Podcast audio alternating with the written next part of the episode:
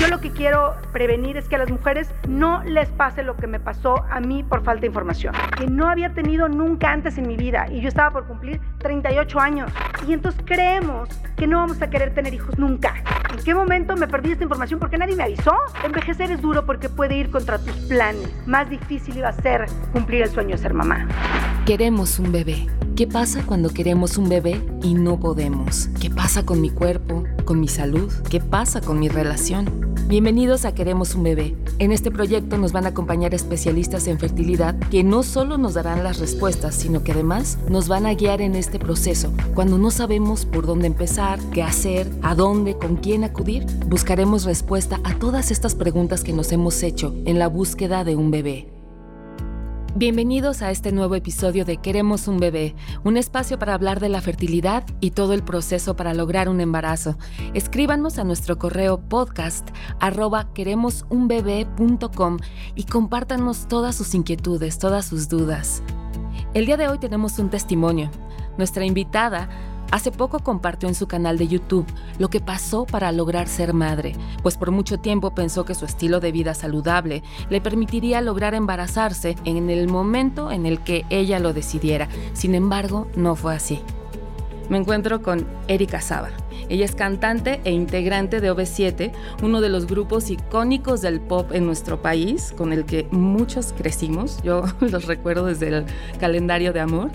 Ella tiene una exitosa carrera artística de más de 30 años, en la cual su principal pasión fue cantar. No estaba tan enfocada en ser mamá. Años después, al encontrar a la persona correcta, pues quiso lograr este sueño de compartir, de compartir una personita, un bebé, pero no fue tan sencillo como ella pensaba. Y hoy nos comparte este aprendizaje y lo que vivió en este proceso. Erika, muchísimas gracias, bienvenida. Muchas gracias. Oye, estás muy enterada, muy, me encanta. tenemos mucho que platicar. Muchas gracias por abrir este espacio para hablar de algo tan, tan importante como es el querer ser mamá. Y hay tanta desinformación que yo feliz de estar aquí contigo. Claro, y fíjate, justamente esa es una de mis preguntas. ¿Tú crees que, falta información? ¿Consideras que falta información? Totalmente, totalmente. Eh, ahorita lo hablaremos un poquito más eh, a profundidad, pero yo creo que parte de mi lucha, eh, gran parte de mi lucha por querer ser mamá, fue porque empecé tarde. Empecé muy tarde porque no tenía información. Yo no sabía que había una edad límite para poder ser mamá. Nadie me explicó eso, ¿no? Nos eh, crecemos con muchas, con muchas líneas eh, que nos dicen nuestros papás, nuestros abuelos, pero nunca nadie me dijo, ni en la escuela, ni en mi casa, ni amigas, que había una edad límite o que si pasabas eh, o llegabas a los 40 eh, y no pudiste ser mamá, te iba a costar cada vez más trabajo. Yo no sabía eso. pero bueno, primero platícame. Antes de pensar en ser mamá, ¿cómo cuidabas tu salud, tu fertilidad? ¿La cuidabas?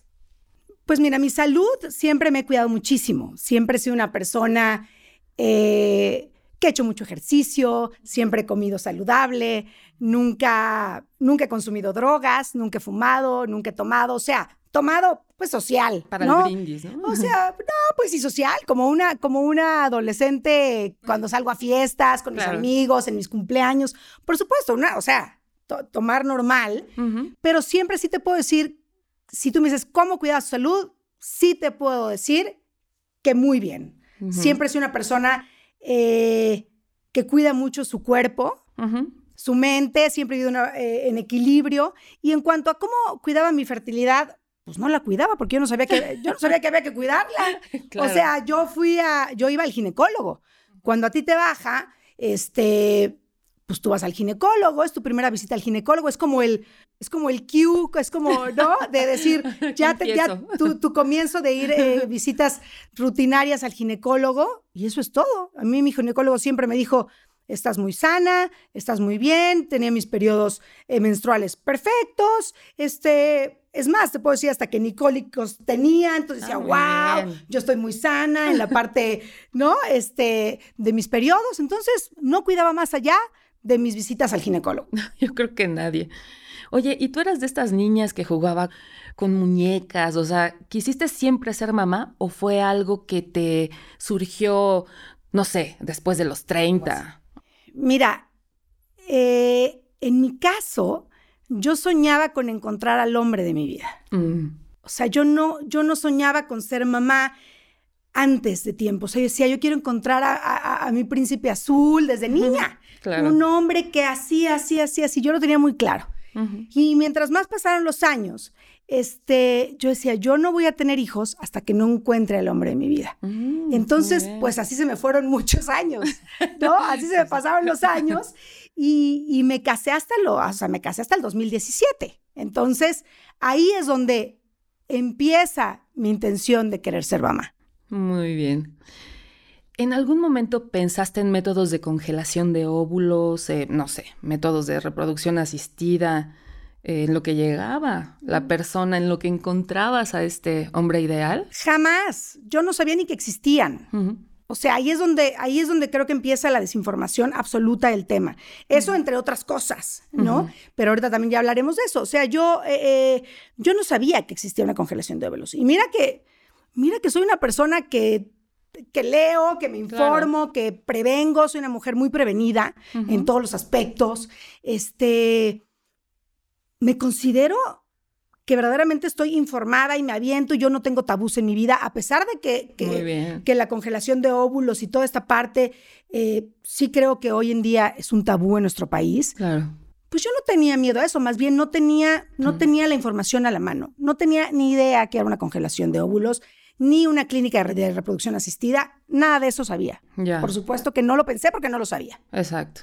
Oye, entonces podríamos decir que el momento decisivo, tú dijiste, voy a ser mamá, fue cuando conociste al hombre de tu vida. O, pues un mira, poquito después. Fue un poco después, porque para cuando yo conozco al hombre de mi vida, yo tenía 37 años. Entonces, yo siempre soñé con que, fíjate, o sea, yo decía, yo me voy a casar como mi mamá. Yo me voy a casar a los 23 años.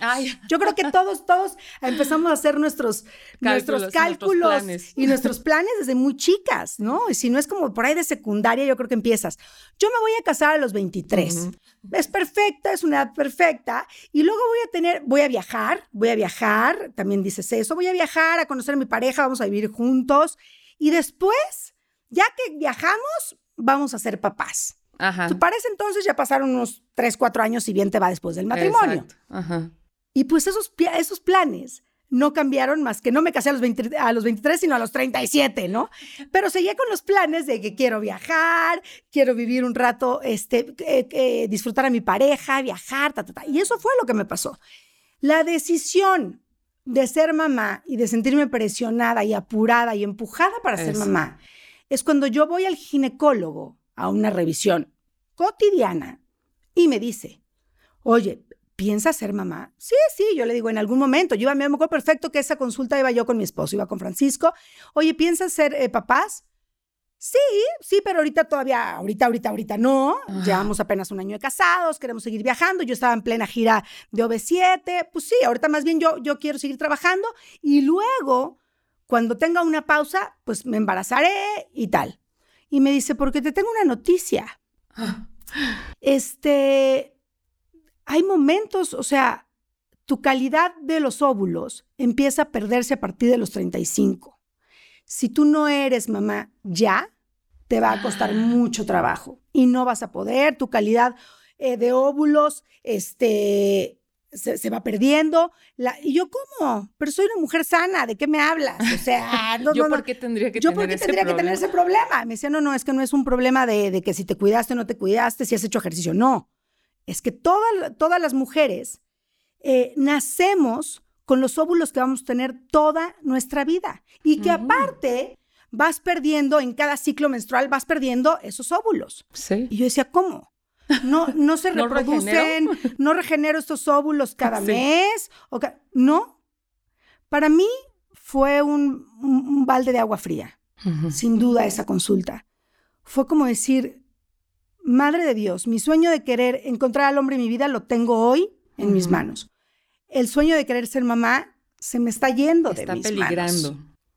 Se está viendo en peligro, exactamente. Entonces, salí de ahí con una información que no había tenido nunca antes en mi vida y yo estaba por cumplir 38 años.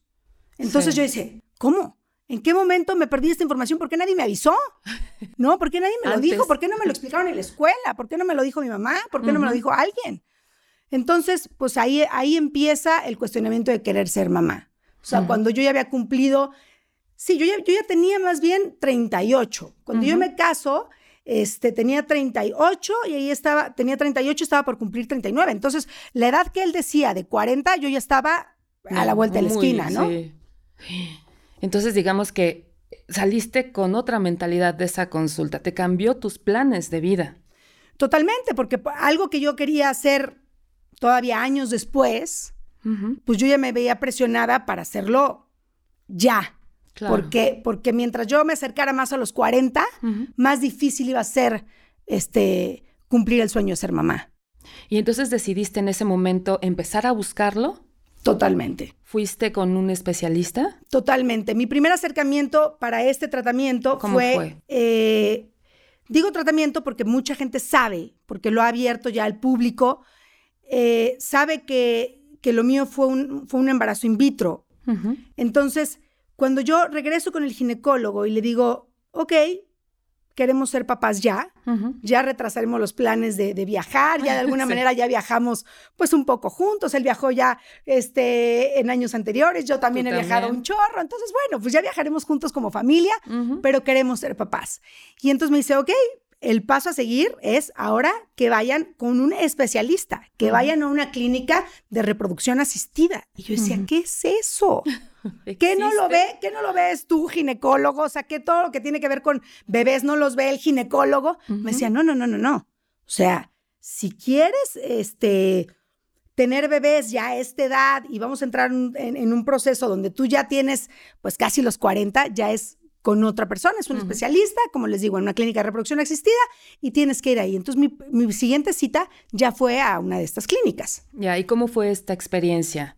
¿Cómo te recibieron? ¿Cómo te sentiste? Pues siempre fue fuerte, porque sentir a, esa edad una presión de tener que ser mamá ya, porque si no, a lo mejor no puedes serlo, y te están dando información que tú no sabías, y, y, entonces, y te enseñan estadísticas, que las estadísticas son duras y te dicen, a ver, después de los 35 años, la calidad de los óvulos empieza a empeorar y mientras más te acercas a los, 40, va bajando, es, es, un pico que va bajando cada vez más rápido, cada vez más ah. rápido, cada vez más Y después de los 40, más en picada va. Entonces, obviamente para mí fue, fue muy fuerte. Un impacto. Fue un impacto porque es decir, espérate, yo, yo, no, yo no tenía esto contemplado, este, y vi muy amenazado eh, eh, este sueño de poder ser mamá. Dije, si no puedo, empecé con muchos miedos, sin duda. O sea, en esa consulta dije, bueno, ¿y qué posibilidad hay de que yo sea mamá? Sí. ¿No? Ahora que voy a cumplir 39. Eh, el doctor me dijo, pues vamos a revisarte. Primero tenemos que hacer una revisión a profundidad de cómo está, hacer un diagnóstico, cuál es tu pues tu salud este, o tu diagnóstico. Sí. ¿No? Como bien, bien específico para ver que no traigas, o sea, para primero hacer un conteo eh, ovárico de entrada. Yo decía, ¿qué es eso? Yo no entendía nada de los términos que me estaban diciendo. Sí, ¿no? español, por favor. Sí, a mí hábleme, hábleme claro. Sí. Y entonces, bueno, me, empiezan a hacer el conteo ovárico, me empiezan, empiezan a hacerle a mi esposo también un conteo y este espermático, se dice. Este para ver cómo estaba la salud de los dos. Porque no nada más es de la mujer. O sea, mi esposo me lleva nueve años y también había que revisarlo a él, aunque ojo, el, el, esperma no envejece como el óvulo. O sea, el óvulo es como el, director de la orquesta. O sea, el óvulo es el más importante y si hay un esperma que anda medio que sí, que que no, si el óvulo es fuerte y es sano, puede desarrollar la calidad del esperma perfectamente. No sé si lo estoy diciendo exactamente como es, porque no soy médico, pero, se entiende. Se entiende. Entonces, aquí el, director de la orquesta es el óvulo. O sea, el hombre hace espermas eh, cada 72 horas. Y las mujeres nacemos con los óvulos que vamos a tener toda nuestra vida. Así, de simple. Pero ojo, el hombre también tiene mucho que ver para poder ser papás. Claro. No nada más a los 40, sino desde que si quieres, si no puedes tener hijos desde los 30, desde los 20, como que normalmente las que se revisan son las mujeres. No podemos tener hijos, no podemos tener hijos, no podemos tener hijos. ¿Qué pasa? ¿Qué pasa? Y el hombre nunca se revisa. Y el, hay un porcentaje altísimo, altísimo, altísimo, donde el hombre también es... Eh, no puedo decir, eh, la palabra a lo mejor no es culpable, ah, pero eh, tiene parte de, también se tiene que checar Claro. ¿Por qué, ¿Por qué no pueden tener hijos? O sea, son los dos. Y en este aspecto, ¿te apoyó tu pareja en este proceso? Muchísimo. La verdad es que cuando a mí me dicen, ¿cómo le hiciste para no perder la esperanza? ¿Cómo le hiciste para no, eh, no frenarte, seguir luchando? Porque saben que fue una lucha de dos años constante, donde hubo, hubo de todo. Hubo altas, hubo, hubo bajas, más bajas que altas, porque es un procedimiento, es un proceso duro. Sí, claro. Ahorita vamos a hablar por qué. Eh, de mucha incertidumbre, de mucho dolor, porque en este tipo de, de, procedimientos, como fue el mío, que fue un in vitro, cuando son inseminaciones, cuando son in vitros, pues pueden pasar muchos años donde lo intentas y lo intentas y lo intentas y no pega.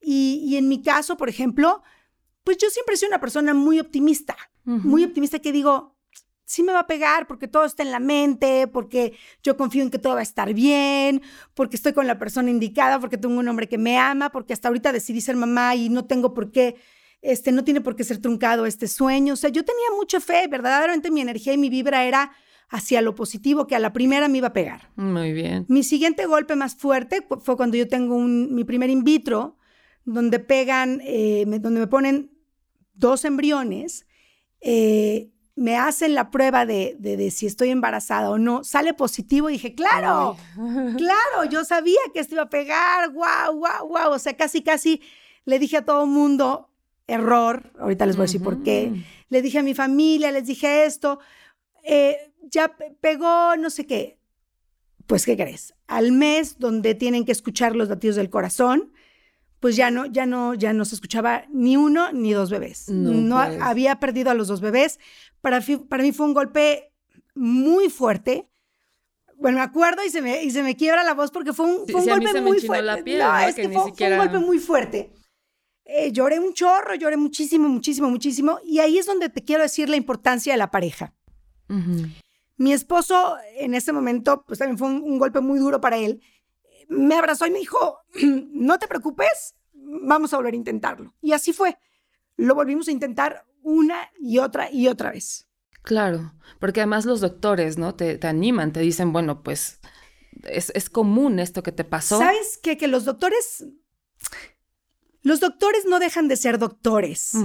¿A qué me refiero con esto? Yo creo que todos, todos hemos vivido el enfrentarnos a alguna enfermedad propia o de algún familiar donde el doctor pues el doctor te habla con la verdad y son fríos y son estadísticas y son muy técnicos, a veces les entiendes, a veces no les entiendes. Y no se preguntan. Entonces, este, claro, tienen tu consulta de una hora y tú tienes mil preguntas más y, entonces ya, porque ya está el siguiente paciente, entonces es un tema muy duro. Yo creo que ahí es donde entra tu pareja.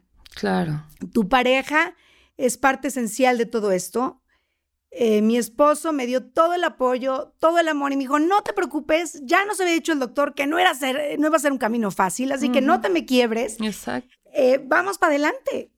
Y yo dije, tienes toda la razón, vamos para adelante. Y entonces por eso es tan importante que la pareja y tú estén bien conscientes de que si quieren ser papás a una edad ya muy pegada de los 40, pues puedes tener la fortuna de que sea un procedimiento bastante fácil y ni siquiera a lo mejor eh, necesites de una reproducción asistida, pero también puede ser muy difícil. En mi caso fueron dos años, pero yo conozco muchos, muchos casos. A raíz de que yo estoy, yo pasé por esto, he leído muchos testimoniales de, de, de gente que me sigue, porque yo hace poco, como tú bien decías, hice un canal de YouTube contando mi historia con toda la intención de informar a las chavas, de informar a las mujeres de cualquier edad desde los 20 hasta los 40.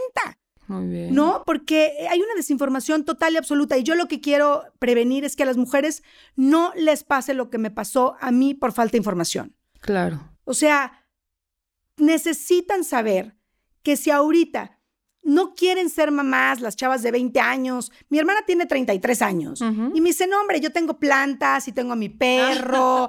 no, o sea, ella ama sus plantas y cuida sus plantas como si fueran sus hijos y les canta y les riega y las cuida y las corta y las cambia de lugar y las pone en la luz. No sabes qué dedicación a las plantas. Y sufre y se y mucha gente que me escucha seguramente dice, yo soy así, yo soy esa, yo soy esa. Pues sí y también con sus perritos. O sea, hoy hay una generación donde las plantas y los perros son como los hijos. Los nuevos hijos. Los nuevos hijos, lo cual está perfecto. Pero ojo, se nos pueden pasar, la vida pasa muy rápido. Y de repente, por la falta de información, decimos, hoy no quiero ser mamá, híjole, yo no sé si quiero tener hijos. Ya después lo pensaré. Claro, el problema es que cuando, cuando quieres tener, cuando se te antoja tener más hijos, hoy siento que ya es alrededor de los 40. Sí. Cuando biológicamente ya es tarde. Claro. No estoy diciendo imposible. No, no. Si me está escuchando gente que tenga alrededor de 40, no es imposible. Yo tuve mi bebé a los, a, los, a los 39, casi 40, después de los intentos y todo. Este, entonces no es imposible, pero es cada vez más difícil. Claro. Entonces, obviamente, las chavas que me estén escuchando, que hoy digan, híjole, no, yo no sé, yo primero quiero encontrar al hombre de mi vida, yo también primero quise encontrar al hombre de mi vida.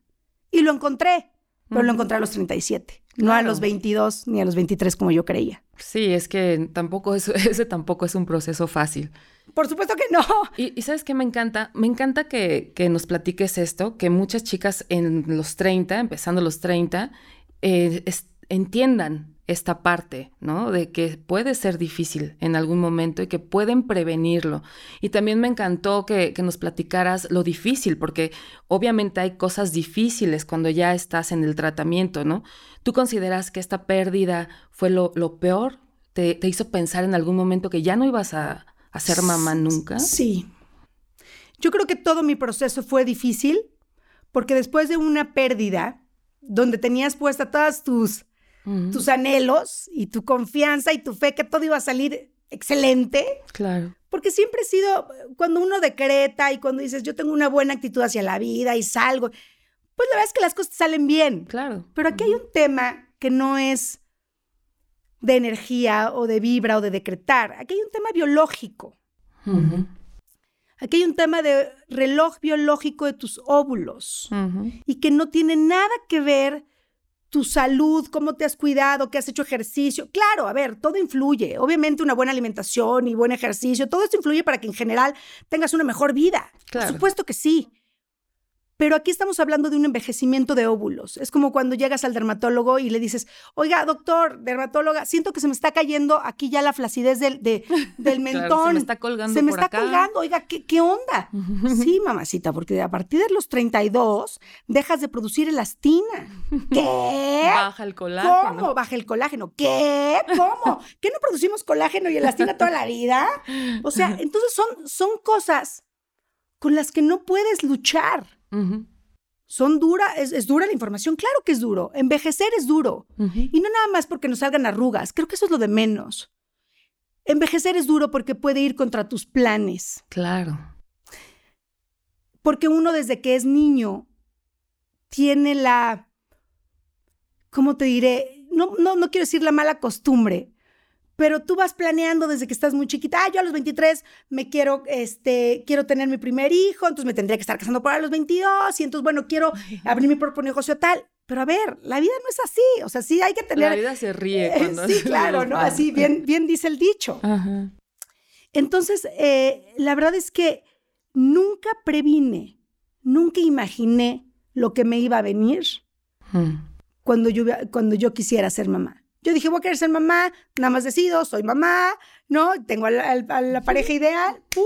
Me embarazo y soy Hoy mamá. decido, mañana me embarazo y claro, nueve meses después por tengo... supuesto. Hoy digo, quiero ser mamá, nueve meses después estoy siendo mamá. no. Pues no es así. Seguramente a una edad joven sí, Obvio, regresamos, a, regresamos a lo mismo. A los 20, de los 20, o sea, antes de los 35, tú puedes ser mamá muy fácilmente porque tu calidad y el número de óvulos y la calidad de óvulos, todo es extraordinaria. Después de los 35 empiezan las complicaciones. ¿Cuál fue el tratamiento con el que lograste embarazarte? ¿Cómo fue para ti? Mira, primero tuve que tener eh, una es un, es un tratamiento que voy a tratar de explicarlo para la gente que me escucha bastante normal, porque obviamente estoy tan entrada en el tema y me, me, informé tanto durante estos dos años. Ustedes no saben todo lo que yo leía, todos los médicos que no visité para saber cuáles eran las, las, alternativas, para revisar si yo no tenía un diagnóstico diferente o mi esposo. No, o sea, primero, primero es revisarte. Cuando nosotros ah, nos dijeron que estábamos bien, lo que seguía era hacer una aspiración y una recolección de óvulos. ¿Qué significa esto? Nosotros, como mujeres, cuando ovulamos cada mes, cada mes, cada mes, en realidad tenemos, tenemos muchos óvulos este, en cada ovario, pero el único, se desarrolla solo uno durante, este, que es el que cuando menstruas, cuando te baja, pues es el que es, hay un óvulo que es el, que va creciendo y tal. Aquí, en una congelación de óvulos, en una aspiración de óvulos, una recolección de óvulos, lo que pasa es que te medicas inyectándote eh, hormonas en la panza, en la pierna, tomando medicamentos, obviamente todo con un, con un eh, doctor de la mano que te revisa diario, diario, diario, durante un tiempo más o menos aproximadamente de 11 días. Y entonces para poder hacer una recolección de óvulos, y no nada más un óvulo, obviamente, sino muchos, estos medicamentos son para que la mayor cantidad de óvulos se desarrollen, crezcan, crezcan, crezcan, crezcan, crezcan, se desarrollen lo suficiente para entonces al día 11 o 12 extraerlos y entonces sí revisar esa calidad de cada óvulo y ver cuál es el bueno. ¿Por qué? Porque vuelvo a lo mismo. Cuando tú tienes cerca de los 40, entonces esa calidad ovular ya no es tan buena. Entonces puedes perder estos embarazos o el bebé puede no venir bien, ¿no? Entonces, eh, genéticamente, por ejemplo. Entonces, obviamente, esta recolección de óvulos es para buscar al óvulo bueno, al óvulo de calidad. Cuando tú eres joven, no, hombre. No, pues ahí pues traes Traes muchísimos óvulos en, esta, en, este, en este proceso y todos son de calidad.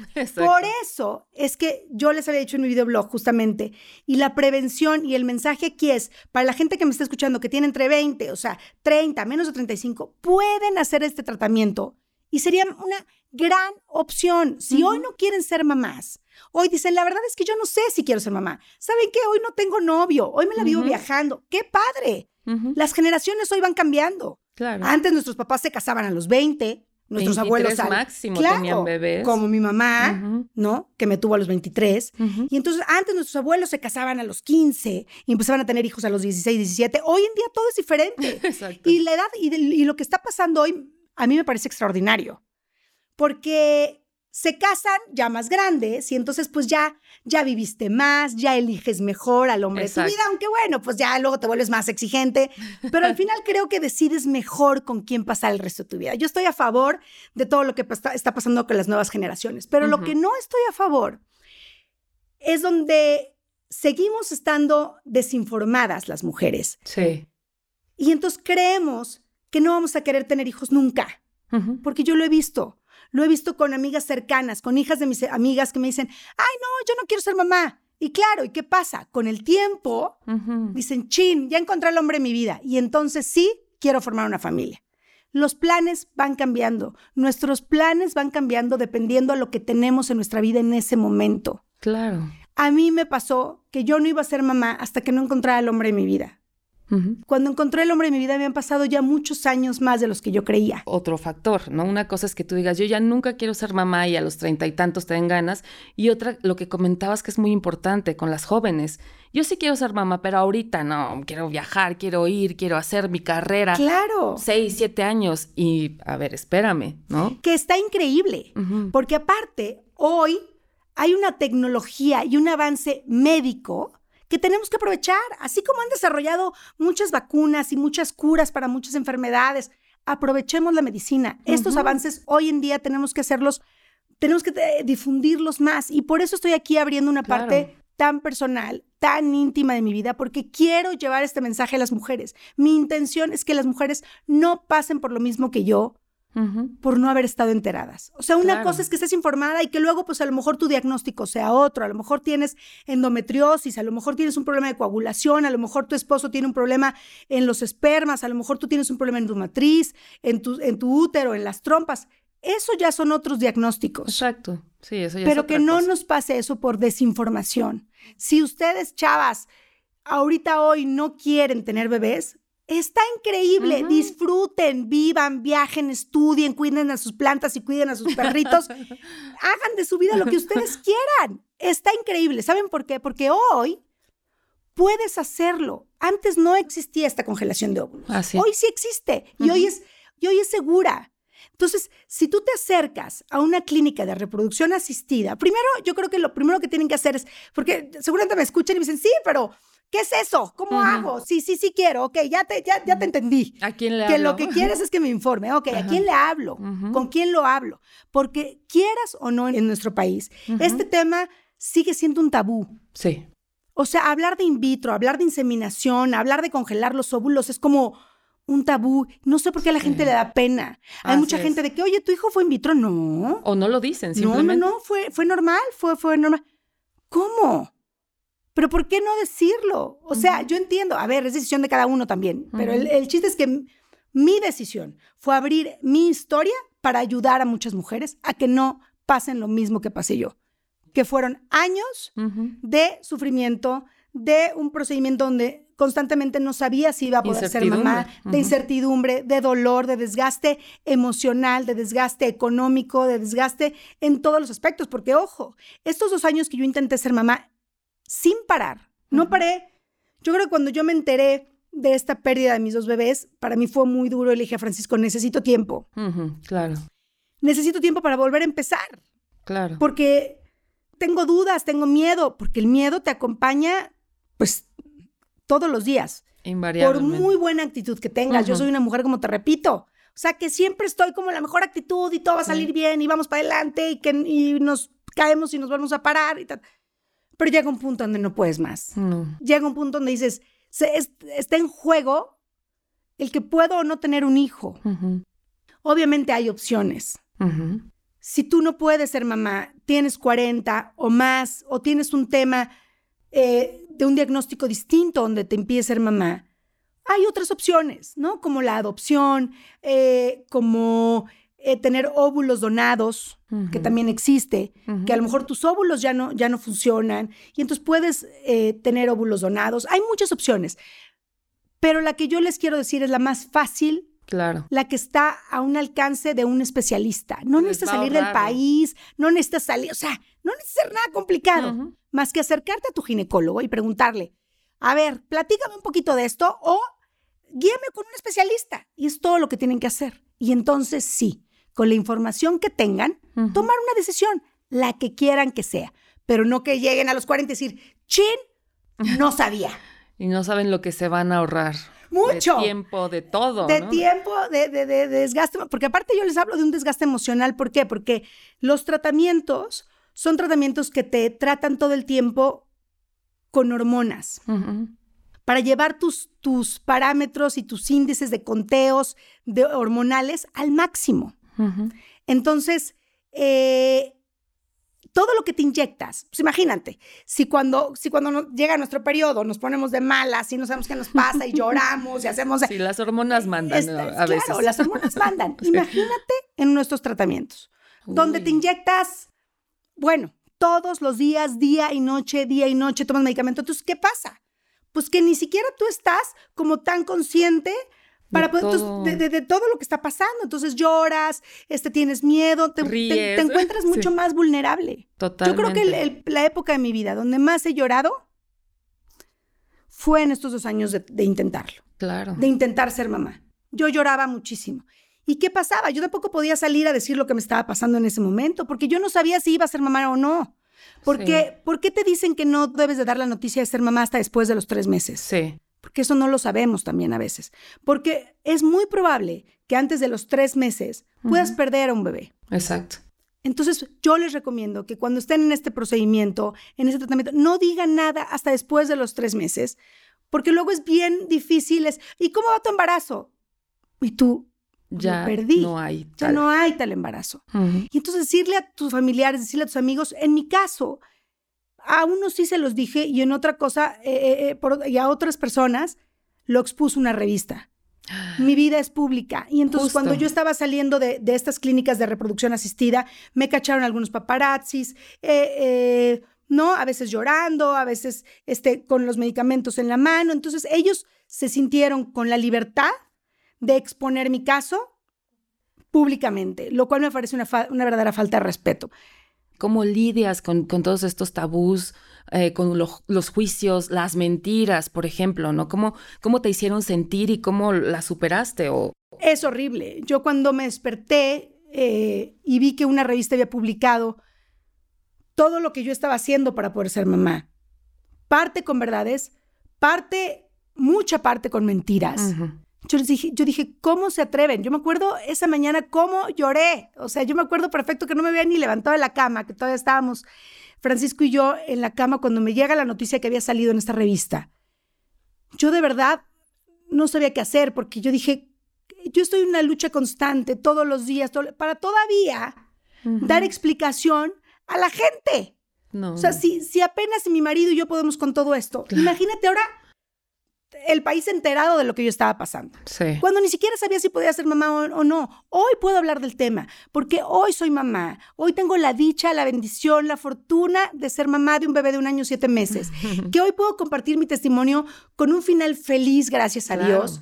Y gracias a que, a, que, a que el procedimiento pegó, me acerqué con médicos, me acerqué, te podría decir, eh, con la frialdad y que yo tenía que haber tomado este tema y decir, ok, no me va a ganar, no me va a ganar el sentimiento, esto es una lucha, vamos a seguirle, vamos a seguirle, vamos a seguirle, y con el amor de mi marido y con el amor que yo tenía por ese ser que yo quería tener en mis brazos, yo dije, yo tengo que ser mamá, yo tengo que ser mamá, sobre todo porque ya había encontrado al hombre en mi vida. Probablemente si yo fuera, yo fíjate que me, me he cuestionado, si yo no hubiera encontrado a mi esposo y hoy seguiría soltera o con algún novio.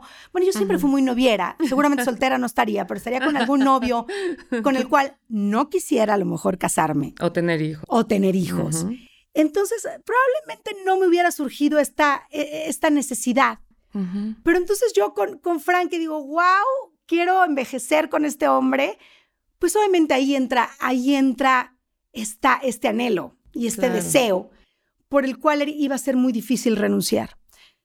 Cuando mi esposo me dice, después de varios intentos y después de varias pérdidas, porque no parábamos y no parábamos y no parábamos, porque afortunadamente teníamos los medios económicos para poder seguirlo intentando, porque, porque sí se necesitan eh, fondos económicos. Eh, cuando me dice Erika, ¿cuántas veces más vamos a intentarlo? Uy, qué pregunta tan difícil. Me dice, ¿cuántos años más ¿Cuántos intentos de in vitro más? ¿Cuántas pérdidas más? Cuando a mí me lo pregunta, o sea, yo me quedé muy fría porque dije, no sé contestarte. No sé qué contestarte. No puedo contestarte cuánto tiempo quiero intentar poder ser mamá y entonces y renunciar a mi sueño. No puedo contestártelo. Lo único que te puedo decir es que hoy tengo la fuerza, hoy tengo las ganas y tenemos los medios para poder seguirlo intentando. Ya. Cuando ya no quiera, te lo diré. Pero hoy, hoy te digo que voy a intentarlo hasta que pegue. Exacto. Mañana no sé. Hoy quiero decirte que hasta que pegue, hasta que yo no tenga ese bebé en mis manos, no voy a parar. Muy bien. ¿Tú qué piensas? Porque todo esto es de pareja, mijo. Yo te apoyo, tienes toda la razón. Vamos a darle. Y cuando alguno de los dos tenga alguna otra eh, sensación, sentimiento, cambio de opinión, pues ya no lo diremos. La comunicación con tu pareja es esencial, es vital, es importantísima. Y tu pareja, el esposo juega un papel tan importante que luego en esos procesos de quererse mamá, al, hombre no lo pelamos o, no, no, figura tanto en este esquema y no saben lo importante que es. Claro. Él tiene, y, a los hombres que me están escuchando, que están en este, en este proceso, saben el papel que son en este proceso porque es el que tiene que dar apoyo, es el que tiene que apapachar, es el que tiene que entender, es el que tiene que pagar muchas veces, o sea, eh, ¿no? A veces, bueno, son fondos de los dos. Sí, sí. O sea, la mujer pone, el hombre pone, o sea, el que pueda, el que tenga, este, sin duda, eh, va para un fondo común, Igual para un fin común. A veces tú estás más fuerte, a veces él, eh, no sé. Pero por lo general es la mujer la, que necesita más apoyo. El hombre por lo menos no tiene esas inyecciones y las hormonas al mil. El hombre puede mm. pensar por lo menos claramente. La mujer no.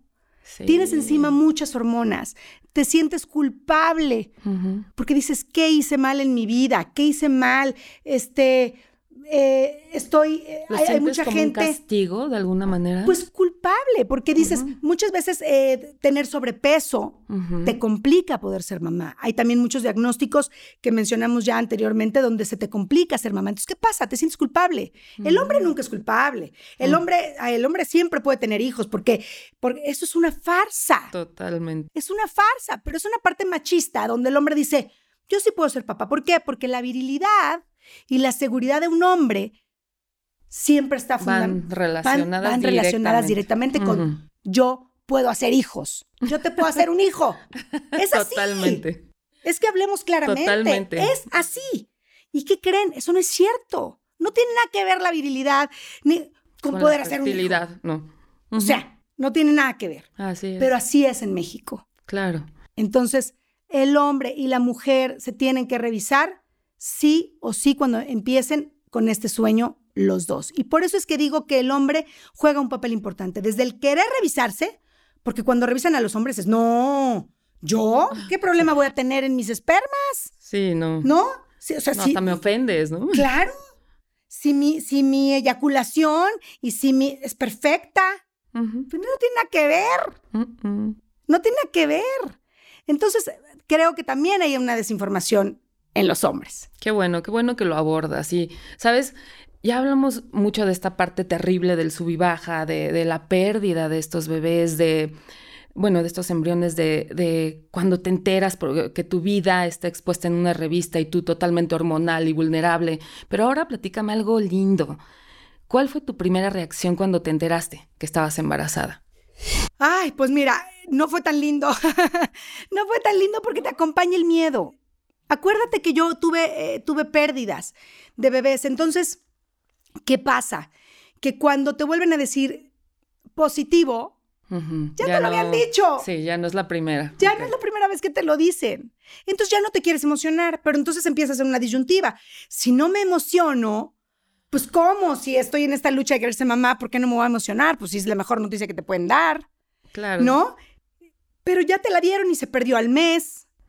O, a los dos meses, o hay gente que le pasa antes, o gente antes de hasta, hasta los casi tres. Entonces, obviamente sigue siendo duro. El miedo ya te acompaña todo el tiempo, la incertidumbre, y si lo pierdo, y si lo pierdo, pero por otro lado es, pero tampoco puedo eh, eh, tener, decretar que algo está mal, porque entonces jalo energía negativa. No, no, no, es una lucha, una lucha en tu cabeza de decir, ¿qué hago? Quiero sonreírle a la noticia, pero me acompaña el miedo. Y yo te quiero decir que a mí me acompañó el miedo. Yo, yo pude relajarme un poco y estar más feliz con la noticia pasando los tres meses. Exacto, eso, te iba a decir. Entonces, platícame qué sentiste cuando el doctor te dijo, oye, ya se cumplieron 12 semanas. Increíble.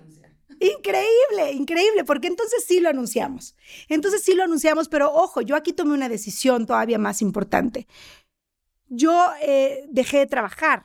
Yo estaba en una gira con los OV7, estábamos en los 90 Pop Tour. Yo, sé, yo en el Inter estaba al principio bailando, estaba ensayando, estaba en giras, pero dije, ok, mi, mi, mi, prioridad hoy es ser mamá, antes que mi trabajo.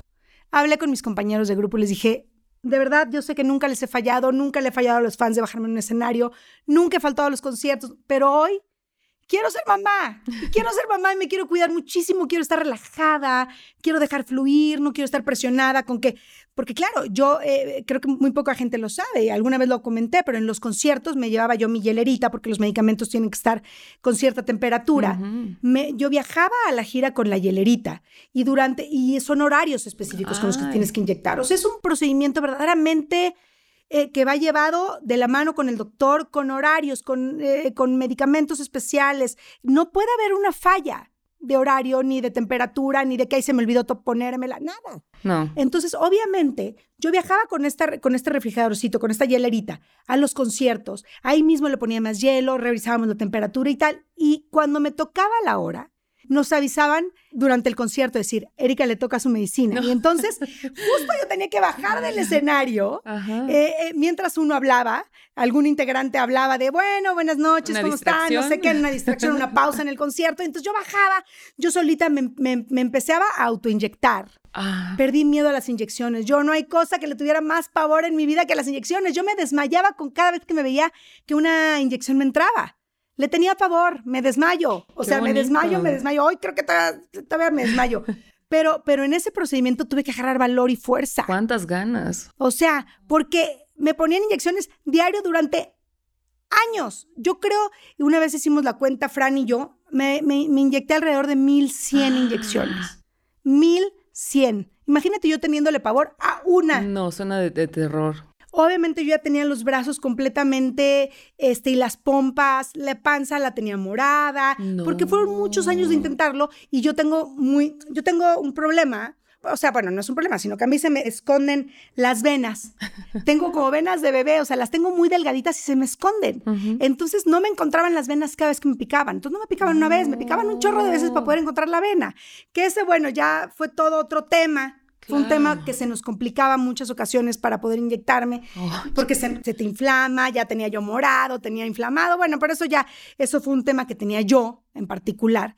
Y entonces imagínate, tener que ser valiente para decir, me inyecto yo sola, este, un, dos, tres, o sea, yo me acuerdo una vez de las primeras inyecciones que me puse que me dio mucho miedo, me metí mal la aguja, me, puse líquido y se me hizo una bola, me puse súper nerviosa porque enchuequé la aguja para sacarla. Entonces son cosas que, que, que, pues tienes que enfrentar a la mera hora bien valiente y hacerlo. Nadie te dice qué va a pasar, o sea, cómo actuar. Sí, no, a ver, no quiero asustarlas. Al final del día, las inyecciones son fáciles. No, es una agujita chiquitititita. Pero pues obviamente los nervios, eh, todo, todo, o sea, es la realidad. Yo les hablo con la verdadera, o sea, con la, con la historia real. Y yo les hablo con, con, con la transparencia de todo lo que pasé. ¿Por qué? Para que la gente que me está escuchando sepa que no es a ella nada más a la que le pasa.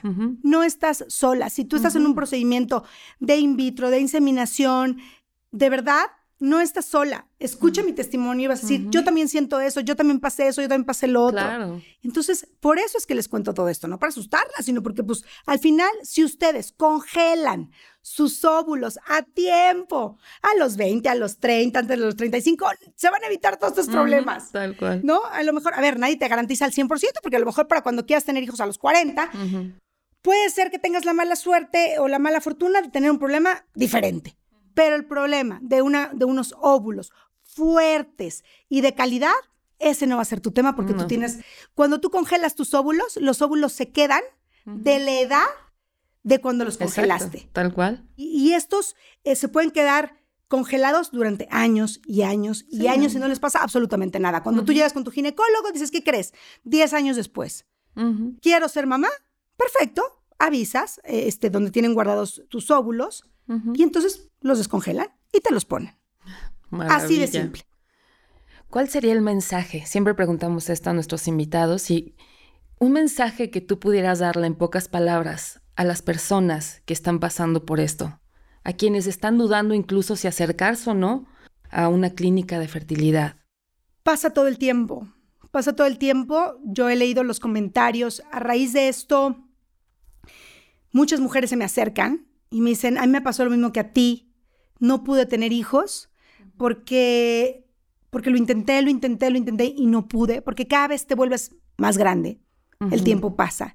Y si empiezas a los 40, pues a los 41 es más difícil, a los 42 es más difícil, a los 43 es mucho más difícil. Y entonces es una batalla constante contra la edad y contra tu reloj biológico. Entonces yo les quiero decir que, que se apoyen mucho con sus parejas, verdaderamente. Y si eres hombre el que me está escuchando, es que apapacha a tu mujer, que no saben qué feo se siente, no saben cómo uno no sabe qué pensar y no sabe hasta cuándo luchar, porque esa es otra cosa que te pasa. Dices, ¿me estará mandando Dios una señal divina de que no debo ser mamá? Mm. ¿O qué pasa? ¿Me entiendes? Como, o sea, no sabes cuándo dejar de luchar. Claro. ¿Cuándo es una señal? ¿Cuándo es que tienes que ser perseverante para alcanzar tus sueños? Cuando es, entonces, todo esto que te pasa por la cabeza te confunde. La única cosa que aclara tu pensamiento es la información. Muy bien. Infórmense. Cuando ustedes tienen las herramientas y todas las cartas sobre la mesa, como así se dice, tienen que verlo fríamente. Obviamente aquí hay una parte de fe y hay mucha gente que pues se lo deja a Dios, a la fe, a, a lo que ustedes crean, a la vida, al universo. Está muy bien. Eso está bien. Porque también creo que hay una parte divina en todo esto. Claro. Donde los médicos te dicen, hicimos ya todo lo posible, ahora ya, pues hay una parte que ya no está en nuestras manos en que si quedas o no embarazada. Exacto. Yo tuve mucha fe, yo rezaba y oraba mucho. Cuando hablabas de las, de las cosas bonitas que me han pasado, es justamente que la gente cuando se entera todo esto, todos los seguidores que tenía, que tengo por el grupo y que me han acompañado en mi vida y que se alegraron de cuando me casé y se alegraron con mis éxitos y se entristecen con mis penas, ellos, cuando supieron esto, que yo estaba en la lucha de querer ser mamá, tú no sabes cómo me apoyaron de, no te preocupes que no estés en la gira, te extraño en el escenario, pero estás en mis oraciones, estás en mis oraciones. Eso fue lo más lindo que me pasó. Sí. Lo más lindo que me pasó fue saber que todos mis seguidores, toda la gente que creció conmigo, con mi música, yo estaba en sus oraciones todas las noches. Eso de verdad, eh, no hay palabras para agradecer. O sea, yo estoy segurísima que...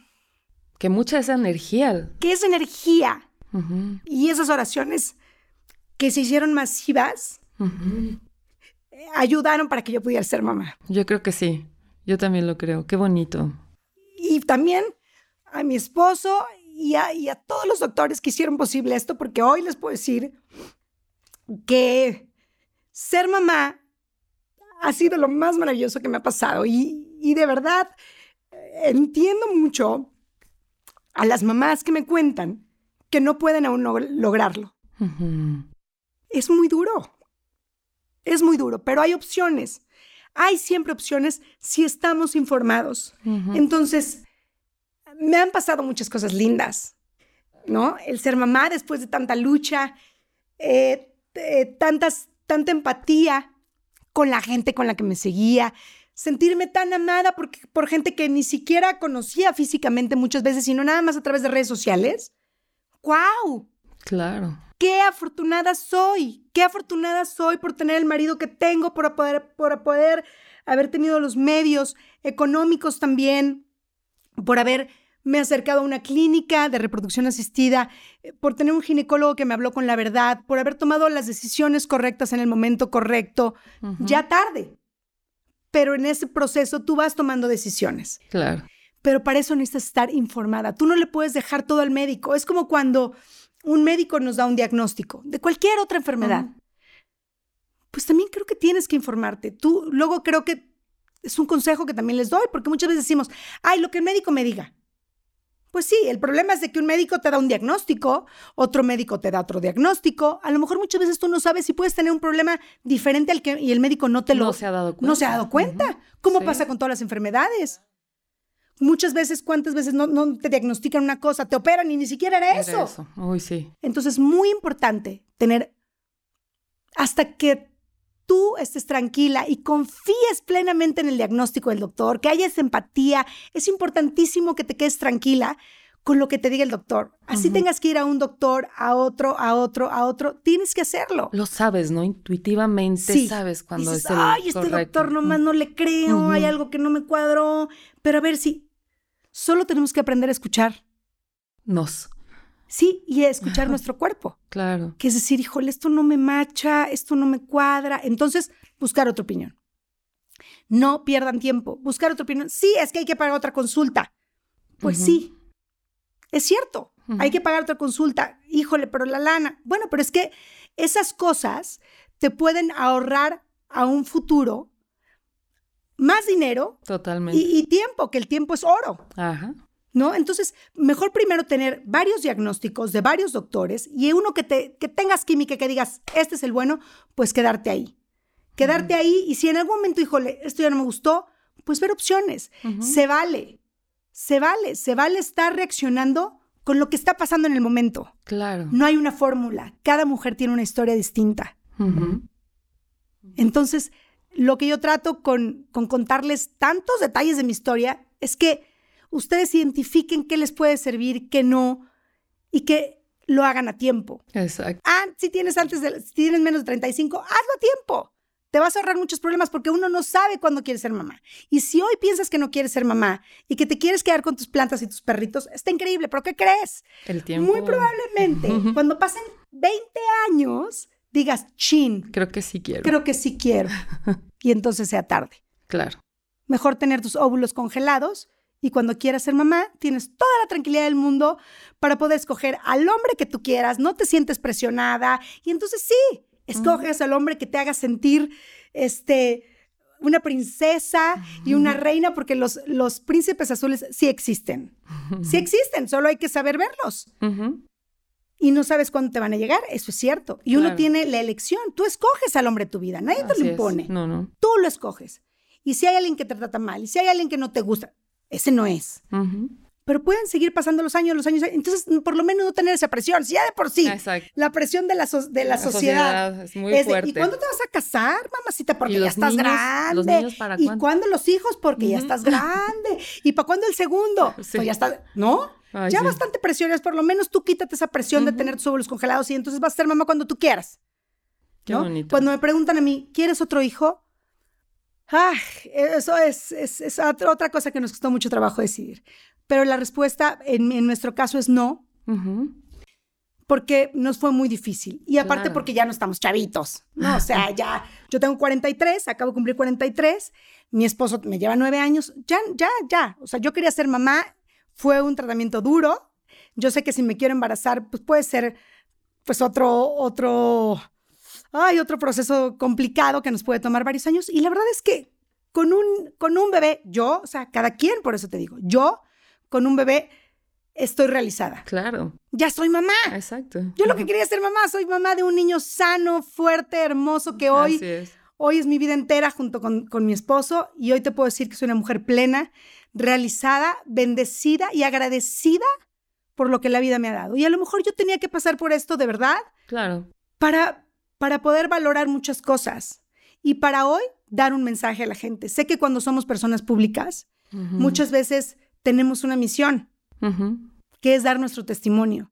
Así es. Y lo más difícil de esto es abrir tu vida, porque, porque claro, cuando tú hables tu, vida tanto, así como yo la estoy abriendo hoy contigo, pues tiene sus desventajas, ¿no? ¿En qué sentido? Porque uno como artista guarda su vida personal, pues personal.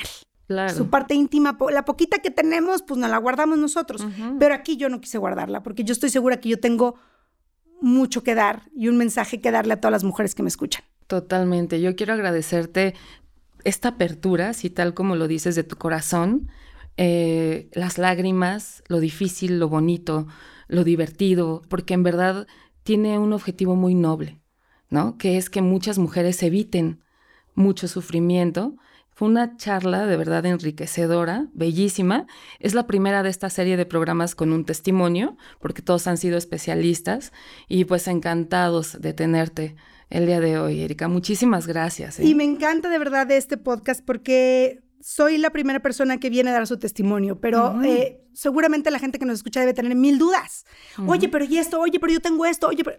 Entonces, pues no somos doctoras, pero ¿qué creen? O sea, este podcast tiene muchos capítulos, muchos episodios con especialistas.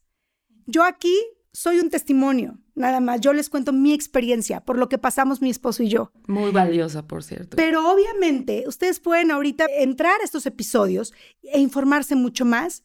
Y si tienes la intención, vete a una clínica de reproducción asistida. Y entonces ya con la información ya sabrás qué hacer. Ya sabrás decir, lo hago, no lo hago, este, me espero, no me espero. Está bien. Es tu vida.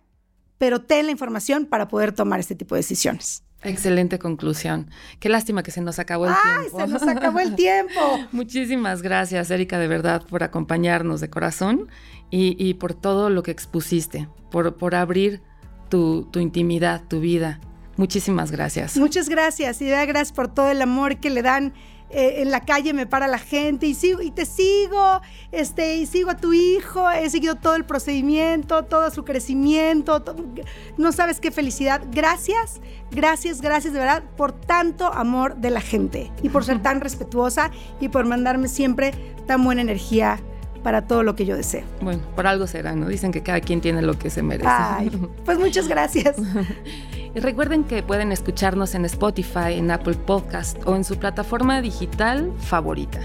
Compartan los episodios con todas aquellas personas, como comentaba Erika, con todas esas mujeres que estén en esta búsqueda de, tener un bebé.